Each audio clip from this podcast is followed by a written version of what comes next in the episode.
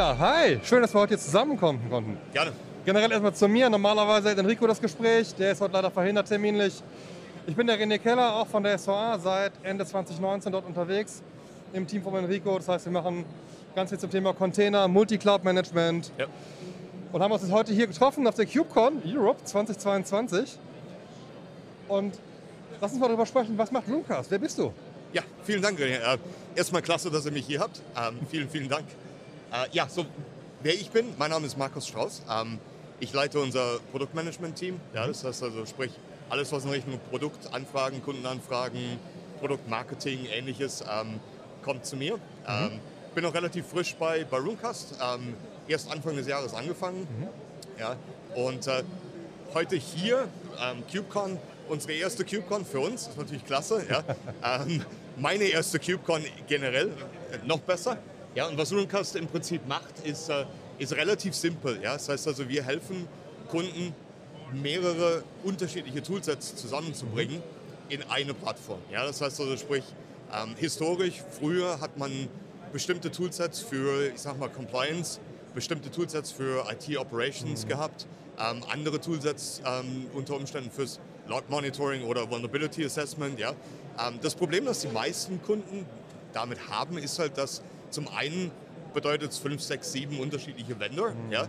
Ähm, das ist an sich schon mal schwierig, weil man muss Leute trainieren, schulen, ähm, Leute müssen sich neue Tools angewöhnen und unterschiedliche Prozesse. Meistens ähm, sprechen die Tools auch nicht miteinander, die sind nicht mhm. verbunden.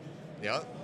Zum anderen ist das auch eine Kostenfrage. Ja. Das heißt also, wenn ich 5, 6, 7 Vendor bezahlen muss, ja, ähm, ist das meistens nicht so effizient vom Kostenpunkt, wie wenn ich das alles über einen Vendor machen kann. Ja. Absolut, absolut. Ja. Jetzt sind wir hier auf der KubeCon, der Kubernetes Conference. Wo seht ihr Kubernetes in eurem Produkt? Also wie wollt ihr das nutzen, wie wollt ihr das anwenden? wir haben schon bereits in unserem Bestandskundenbereich gesehen, dass viele unserer Kunden ähm, in Richtung Container, Containerization ähm, sich bewegen, gerade im Migrationsbereich. Ja? Sprich mhm. also immer noch viel On-Prem, aber Kubernetes bekommt ein großes Thema. Ja? Das heißt, äh, was wir gemacht haben hier, wir haben das auch ähm, announced, wir haben einen Launch gemacht ähm, vor der KubeCon. Mhm. Wir haben generell äh, Kubernetes Support, das heißt, sprich, wir können vom Vulnerability Point ähm, den Kubernetes Cluster über die Cluster API schon scannen. Mhm. Ähm, was wir allerdings jetzt on top gemacht haben für Ende diesen Quartals ist Image Scanning, mhm. CI-CD Integration. Ja, das heißt also, dass Kunden direkt auch aus dem CI-CD-Bereich mhm. Ähm, bei einem Pull-Request ähm, im Prinzip Runecast ansprechen können. Runecast zieht das Image ähm, oder das ähm, Template, mhm. scans gegen alle möglichen ähm, bekannten äh, Vulnerabilities und kann unter Umständen auch den Pull-Request stoppen und sagen, hey, wenn es, sagen wir mal, zwei kritische Vulnerabilities sind zum Beispiel, dass man einfach sagt, okay, den Pull-Request führen wir nicht aus. Ja? Ähm, aber halt auch, wir haben zusätzlich noch einen Agenten, mhm.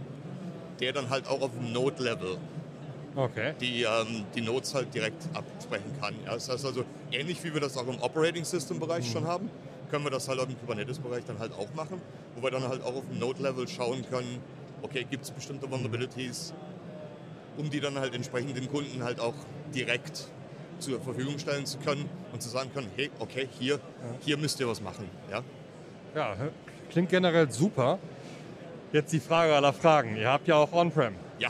Wie sieht es mit AirGap aus? Natürlich, klar, gar kein Thema. Ja. Ein großer Punkt für uns, und das sind Gespräche, die wir gerade hier über die letzten zwei, äh, zwei ja. Tage sehr viel gehabt haben, ist, Cloud ist sehr wichtig, aber mhm. gerade im Migrationsbereich On-Prem ist immer noch ein sehr, sehr großes Thema. Mhm. Und viele unserer Kunden möchten oder sogar müssen komplett abgeschottet sein. Das heißt, der Weg, wie Runecast äh, deployed wird, ist relativ simpel, ist eine virtuelle Appliance, ja. ähm, relativ klein, lässt sich super einfach, sehr schnell ähm, deployen mhm. und, wenn gewünscht, muss nicht nach außen sprechen. Komplett. Ja? Selbst, selbst Updates können über ein Update-Repository im DMZ gemacht werden, mhm. sodass die eigentliche Appliance überhaupt nicht nach draußen muss. Ja? Das heißt also, wir haben viele Kunden, gerade im, im äh, ich sag mal, im Government-Bereich, wo mhm. AirGap sein muss. Und absolut, absolut. Gar kein Problem, ja.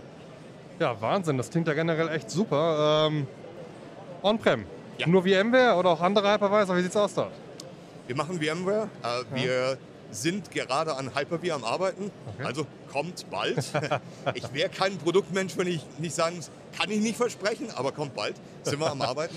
Ein guter klar, Ausblick. Muss, Ja, Wir können nicht nur VMware machen. Ja? keine Frage. Ähm, ja. Insofern, ja. ja, cool. Unangenehmes Thema, Pricing. Nicht unangenehm, nee. Ähm, Denke ich, denk ich nicht. Also Ja. wir machen Subs Subscription Billing. Ja. Ähm, der Weg, wie wir lizenzieren, ist ein bisschen unterschiedlich, je nachdem, welche Technologie. Ja, Okay. Das heißt also, im VMware-Bereich ist es per CPU-Socket. Ähm, aus dem einfachen Grund, weil das, das ist ein Pricing, das meist, die meisten Kunden verstehen. Weil das Ja. im VMware-Bereich genauso ist. Ja.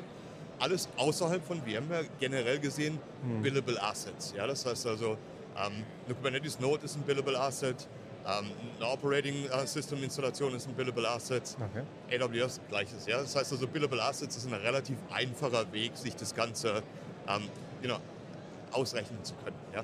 Okay. Ja, cool. Auf jeden Fall transparent und ich denke auch fair, keine Frage. Ja. Pay as you grow ist immer ein Thema. Absolut, ja, klar. Ja, Wahnsinn. Ähm, wenn du mit drei Wörtern beschreiben müsstest, was ihr macht für einen Kunden, was wäre das? Mir ist auch fünf. Ich bin da nicht so. Okay, F fünf ist immer noch relativ, äh, relativ kurz. Nee, äh, ist eigentlich relativ einfach. Wir helfen Kunden, Probleme zu beheben, bevor es ein Problem wird. Ja? Predictive Analytics, Super. ganz einfach. Ja? Klasse. Das heißt also, wirklich ein Problem verhindern, bevor es ein Problem wird. Ja. Ja, super. Würdest du gerne noch was sagen? Hast du Fragen? Ähm, für jeder, der vielleicht noch auf der KubeCon ist, ich möchte jeden einfach gerne einladen, bei uns vorbeizukommen. Wenn irgendjemand noch mehr ähm, wissen möchte, einfach hier vorbeikommen oder halt runecast.com, einfach auf der Website vorbeischauen. Ähm, eine ganze Menge Material da und ansonsten einfach uns kon kontaktieren. Ja, klasse. Vielen Dank. Man sollte auch nicht vergessen, es gibt Lego-Figuren, Leute. Also, Absolut, ja.